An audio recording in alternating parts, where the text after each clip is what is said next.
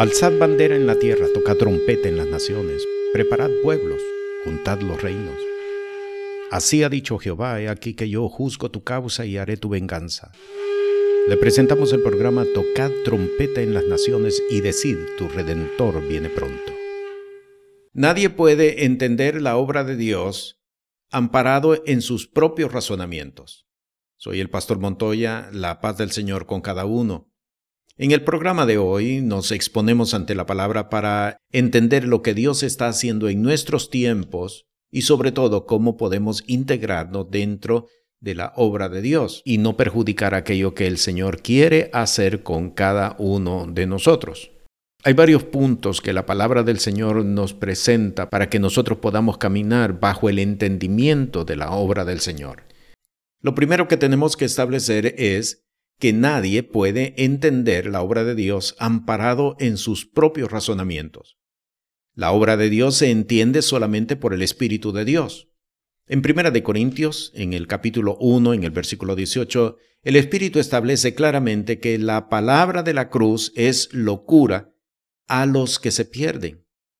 Y con ello el Espíritu está estableciendo que nadie puede entender lo que Dios está haciendo basado en sus propios razonamientos.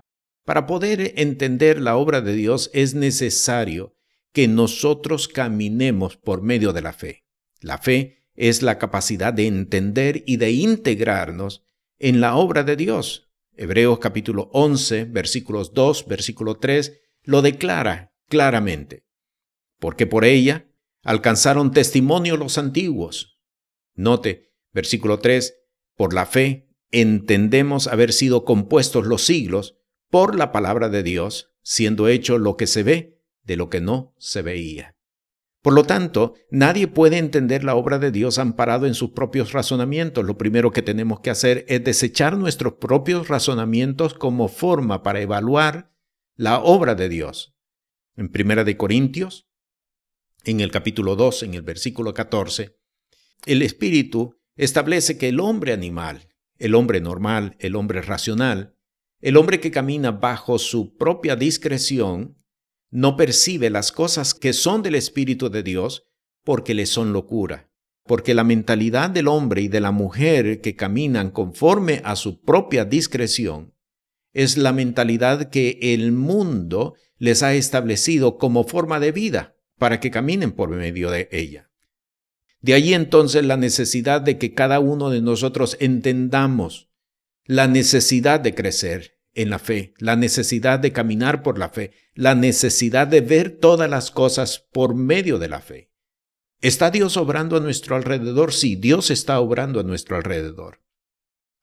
Dios no ha dejado de obrar pero solamente por medio de la fe que se puede ver la obra de Dios y se puede entender la obra de Dios. En el Evangelio de Juan, en el capítulo 5, en el versículo 17, Jesús lo estableció claramente. Mi Padre hasta ahora obra y yo obro. En Jeremías capítulo 29, en el versículo 11, la palabra establece cuál es la voluntad de Dios para el hombre. Porque yo sé los pensamientos que tengo acerca de vosotros, dice Jehová, pensamiento de paz y no de mal, para daros el fin que esperáis. Dios no ha dejado de obrar en beneficio de aquellos que caminan por medio de la fe. La razón del por qué muchas veces hay un aparente silencio de Dios no es otra cosa que la falta de entendimiento de lo que Dios está haciendo en medio de nosotros. En Romanos, en el capítulo 8, en el versículo 28 leemos, y sabemos que a los que a Dios aman, todas las cosas les ayudan a bien, es a saber, a los que conforme al propósito son llamados. Aún las cosas que aparentan ser adversas, aún ellas tienen propósito de beneficio para aquel que camina por medio de la fe. No hay cosas adversas para los que entienden la obra de Dios, no hay cosas adversas. Pues ¿qué diremos a esto? Si Dios por nosotros, ¿quién contra nosotros? El que aún a su propio Hijo no perdonó, antes le entregó por todos nosotros, ¿cómo no nos dará también con él todas las cosas? no evaluamos las experiencias por adversas que sean, porque como hemos visto, Dios aún las experiencias adversas las transforma en bendición. No evaluamos las experiencias de acuerdo a nuestro razonamiento, las evaluamos por lo que la palabra de Dios establece. La fe nos mueve en la misma dirección que el Espíritu se está moviendo.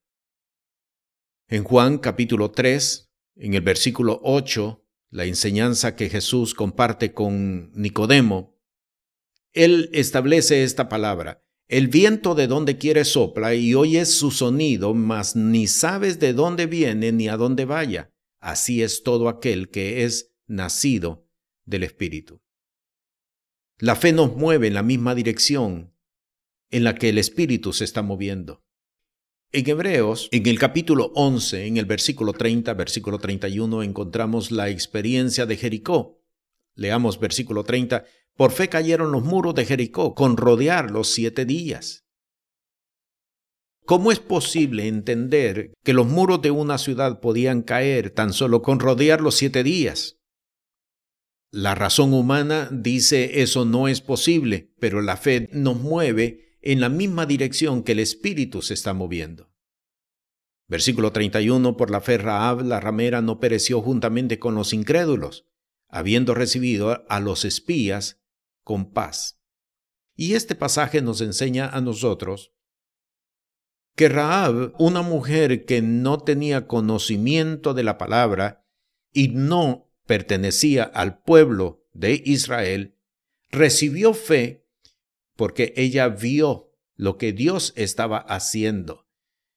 En el mismo relato encontramos que la mujer les declara a los espías y les dice, todo el pueblo tiembla por causa de ustedes. Y eso solamente lo pudo entender que era el resultado del impacto que el Espíritu de Dios estaba estableciendo dentro de todo ese pueblo. Por eso el versículo dice, por fe, Raab la ramera no pereció juntamente con los incrédulos. En Primera de Corintios, en el capítulo 1, versículo 27, versículo 28, se nos establece la forma como Dios actúa, y esto para que nosotros podamos entender la obra de Dios. Versículo 27, antes lo necio del mundo escogió Dios para avergonzar a los sabios y lo flaco del mundo escogió Dios para avergonzar lo fuerte. Y lo vil del mundo y lo menospreciado escogió Dios y lo que no es para deshacer lo que es. Dios establece su presencia, Dios establece su poder por medio de las cosas absurdas, por medio de las cosas ridículas, para establecer a todos los hombres que Dios no depende de las circunstancias ni depende de los recursos que el hombre tenga para poder operar. Por eso cuando Dios habla de sanidad y cuando Dios habla de prosperidad, no necesariamente está haciendo uso de los recursos que el mundo entiende que son los recursos para obtener sanidad, que son los recursos para obtener prosperidad. Dios no depende de eso porque Dios opera conforme a su poder, y Dios está por encima de todas las cosas que el hombre ha impuesto como su forma de vida sobre esta tierra. El texto termina diciendo, y lo vil del mundo y lo menospreciado escogió Dios y lo que no es, para deshacer lo que es. La obra de Dios se establece deshaciendo todo argumento que el hombre ha levantado deshaciendo toda formulación que el hombre ha levantado para vivir sobre ella. Dios deshace todo lo que el hombre ha levantado y construye sobre la sobrenaturalidad de su poder. La fe es la capacidad de vivir en la sobrenaturalidad de Dios. En Mateo capítulo 15 versículos 30 al 39 encontramos el segundo de los relatos de lo que nosotros hemos conocido como la multiplicación milagrosa de los panes y de los peces. Leemos versículo 30. Y llegaron a él muchas gentes que tenían consigo cojos, ciegos, mudos, mancos, y otros muchos enfermos, y los echaron a los pies de Jesús y los sanó. De manera que se maravillaban la gente viendo hablar los mudos, los mancos sanos, andar los cojos y ver los ciegos, y glorificaron al Dios de Israel.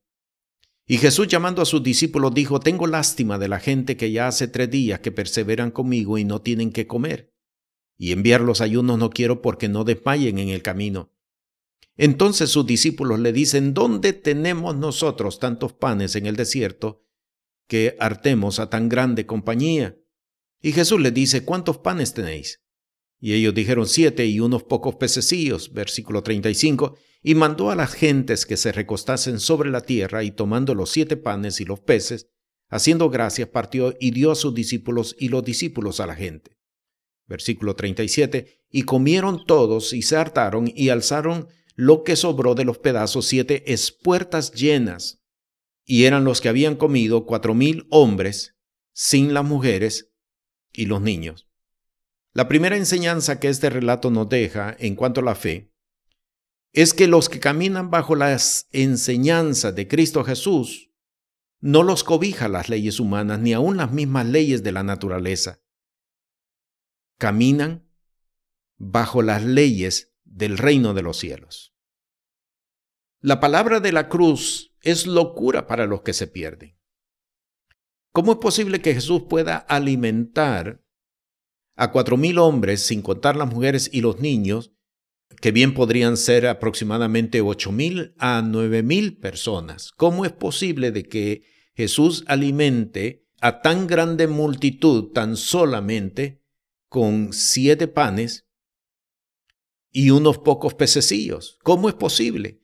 La palabra de la cruz es locura para los que se pierden. Pero a los que se salvan, es a saber a nosotros, es poder de Dios porque el Espíritu establece que los que caminan conforme a la fe no se cobijan por las leyes humanas ni aun por las mismas leyes de la naturaleza. Los que caminan conforme a la fe en Cristo Jesús caminan bajo las leyes del reino de los cielos. Y esto es importante entender porque en la obra de Dios la escasez no necesariamente es escasez. El no tener no necesariamente significa estar sufriendo o estar padeciendo.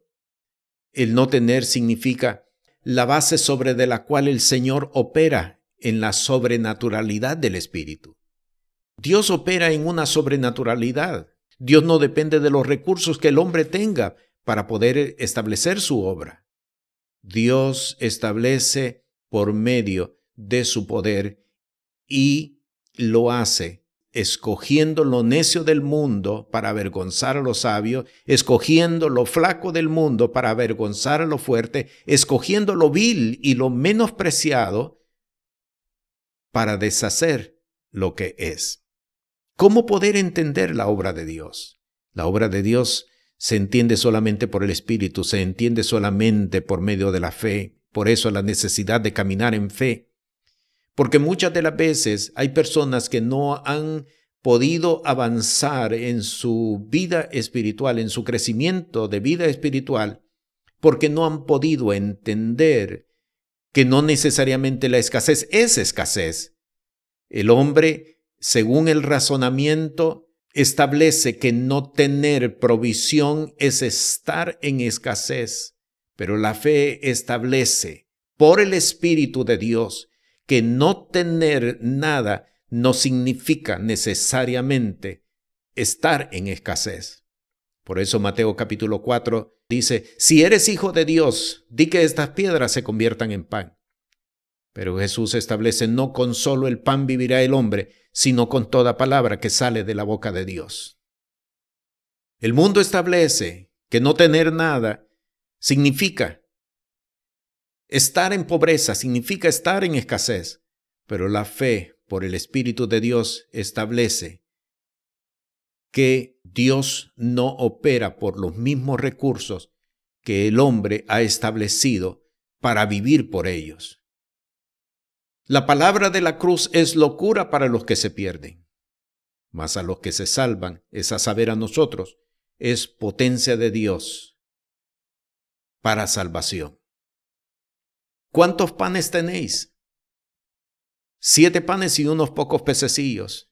Termina el relato diciendo, y comieron todos, se saciaron y alzaron de lo que sobró siete espuertas llenas y los que habían comido eran cuatro mil hombres sin contar las mujeres y los niños.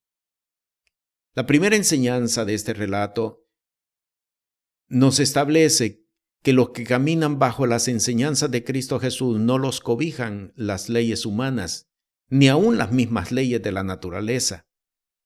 Caminan bajo las leyes del reino de los cielos. Las leyes del reino de los cielos no dependen de las circunstancias ni de las adversidades como para poder establecer lo que Dios ha determinado para este tiempo. Quiero decirle, Dios siempre está obrando, Dios no ha dejado de obrar, Dios no ha abandonado a nadie. Los aparentes silencios son sencillamente para que nosotros podamos establecer, yo sé que mi redentor vive y que aún después de deshecha esta mi piel, yo le he de ver en mi carne. De allí la necesidad de que nosotros crezcamos en la fe, de allí la necesidad de que nosotros cultivemos la fe, de que no nos quedemos tan solo creyendo, sino que nos movamos conforme a la verdad de la palabra en la cual hemos creído. ¿Cuántos panes tenéis? Siete panes y unos pocos pececillos. La fe es vivir en la sobrenaturalidad de Dios. Y Dios en este último tiempo ha dispuesto manifestar su poder de forma sobrenatural, de igual manera como lo hizo en los tiempos antiguos, porque en estos tiempos de situaciones difíciles, Dios está levantando un pueblo para que viva y para que establezca por medio de la fe la sobrenaturalidad de la potencia de Dios. La segunda enseñanza que este relato nos deja es mostrarnos que la obra sobrenatural no necesariamente consiste en una multiplicación visible. Déjeme explicarlo. El relato nos describe que Jesús toma los siete panes y los peces, los bendice y los reparte. Aquella gran cantidad de gente que estaba siendo alimentada no vio una multiplicación visible. No vio que los peces se multiplicaron, ni que los panes se multiplicaron. Ellos no se dieron cuenta de ello. Cada quien iba tomando, pero a medida iban tomando, se mantenía la misma provisión en las cestas que utilizaron para repartir. ¿En qué consistió entonces la sobrenaturalidad? Veamos el versículo 37. Y comieron todos y se hartaron y alzaron lo que sobró de los pedazos siete espuertas llenas. ¿Por qué hubo sobrante de comida? Hubo sobrante de comida para mostrarles en qué había consistido el milagro. Y este relato nos enseña a nosotros a saber entender cómo Dios opera sobrenaturalmente. Cuando hablamos de obra sobrenatural, muchas veces hemos creído, erróneamente, que tiene que haber algo impactante, algo visible, algo notorio y eso no fue lo que sucedió en esta multiplicación de los panes, porque nadie se dio cuenta sino hasta cuando sobró. Porque todos sabían perfectamente que solamente habían siete panes y unos pocos pececillos. Nadie se percató del milagro mientras estaba siendo repartida la comida. El milagro fue notorio cuando recogieron los sobrantes de comida. Y era precisamente para enseñarle a aquella multitud reunida la forma de cómo Dios opera. Dios opera en silencio sin establecer escándalo en lo que Él hace. No fue sino hasta cuando recogieron los pedazos que la gente se percató de la gran cantidad de personas que habían comido tan solamente con siete panes y unos pocos pececillos. Hay algo que quiero mostrarle. Dice el versículo 37, y comieron todos, se saciaron y alzaron lo que sobró de los pedazos, siete espuertas llenas. En la versión revisada de 1960 dice cestas o canastas. La versión antigua dice siete espuertas llenas. Note, cuando uno lee canastas o cestas, se imagina una canasta muy pequeña o una cesta pequeña, porque ese es el concepto que muchos tenemos en el contexto actual.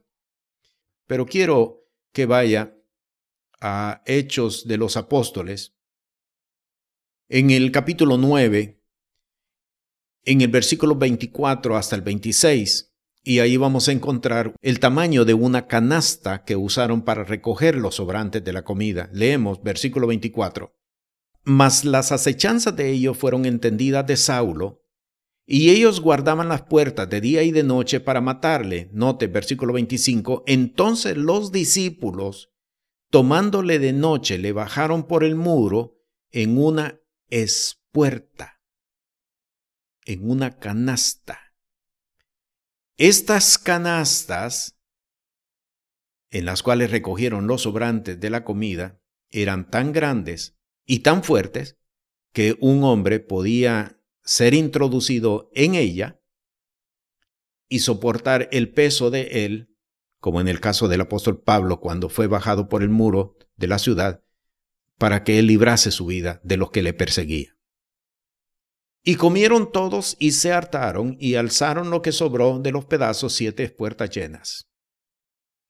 Las canastas eran tan grandes y tan fuertes que podían soportar a una persona en su interior. No eran canastas pequeñas, eran canastas muy grandes. Y eso fue precisamente para que ellos se percataran en qué había consistido el milagro que Jesús había hecho. La obra sobrenatural no es aquella que se establece con escándalo. La obra sobrenatural es la que se ejecuta en silencio y de la cual nadie se percata de que se está desarrollando. Así es como trabaja Dios. Dios está obrando, sí, Dios está obrando. Y lo está haciendo todos los días. Y lo está haciendo en todas las partes del mundo. Y lo está haciendo con todos, aquellos que caminan conforme a su enseñanza, aquellos que caminan conforme a la fe. La obra sobrenatural de Dios no es una obra escandalosa. La obra sobrenatural es una obra de paz, es una obra que se establece de forma silenciosa. Y por eso es necesario entenderla por medio de la fe. Leo de nuevo Primera de Corintios, capítulo 1, versículo 27 y versículo 28. Antes lo necio del mundo escogió Dios para avergonzar a los sabios, y lo flaco del mundo escogió Dios para avergonzar lo fuerte. Y lo vil del mundo y lo menospreciado escogió Dios y lo que no es, para deshacer lo que es. Nadie puede entender la obra de Dios amparado en sus propios razonamientos. La obra de Dios se entiende solamente por el Espíritu de Dios. Se entiende por medio de la fe. Es la fe la capacidad de poder entender la obra de Dios. De allí la importancia de que cada uno de nosotros crezcamos en la fe.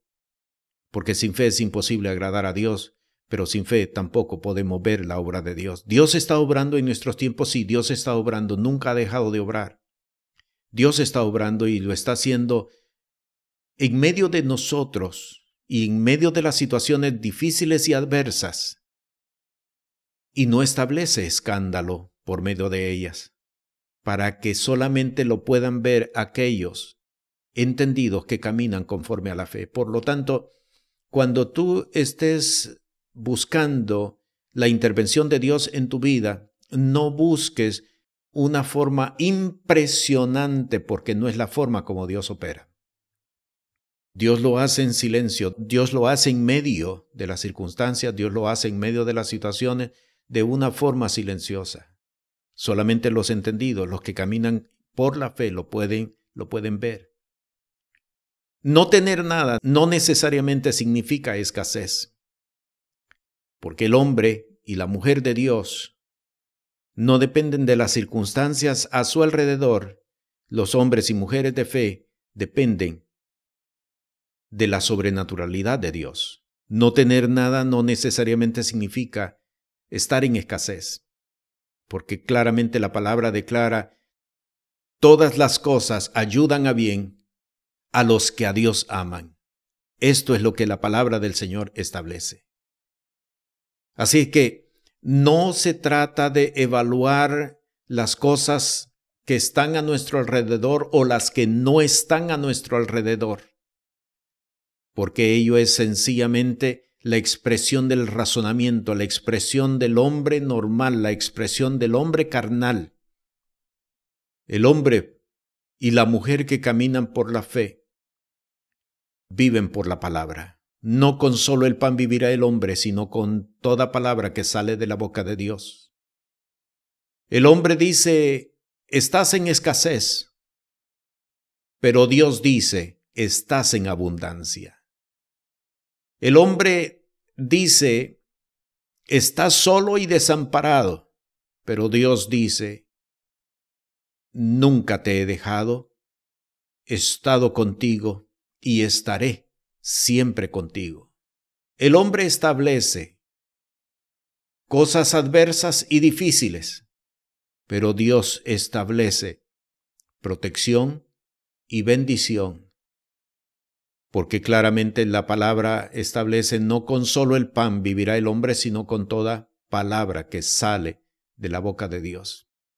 Así entonces, para poder caminar dentro de la obra de Dios, no camines por vista, no camines por lo que ves, no camines por números, camina por lo que el Señor ha dicho, camina por la palabra de Dios, porque la fe es por atender a la palabra de Dios, por creer a la palabra de Dios y por seguirnos moviendo conforme a la palabra de Dios. Este día el Espíritu de Dios está estableciendo sobrenaturalidad en tu vida, no solamente para el momento presente, sobrenaturalidad para cada uno de tus días, para cada uno de tus momentos, para cada una de tus situaciones, para cada aquello en que pusieres tu mano será bendito y prosperado de parte del Señor, porque así lo ha establecido el Dios eterno, el Todopoderoso. Los tiempos de la sobrenaturalidad de Dios han sido inaugurados para aquellos que caminamos y vivimos conforme a las enseñanzas de Jesús, para aquellos que caminamos y vivimos conforme a la fe en Cristo Jesús. La paz del Señor contigo. Este programa es presentado por el Ministerio Apostólico y Profético Cristo Rey. Si tiene alguna pregunta o necesidad, puede comunicarse con nosotros por WhatsApp al 1407-653-9700. Sea la paz de Dios sobre su vida.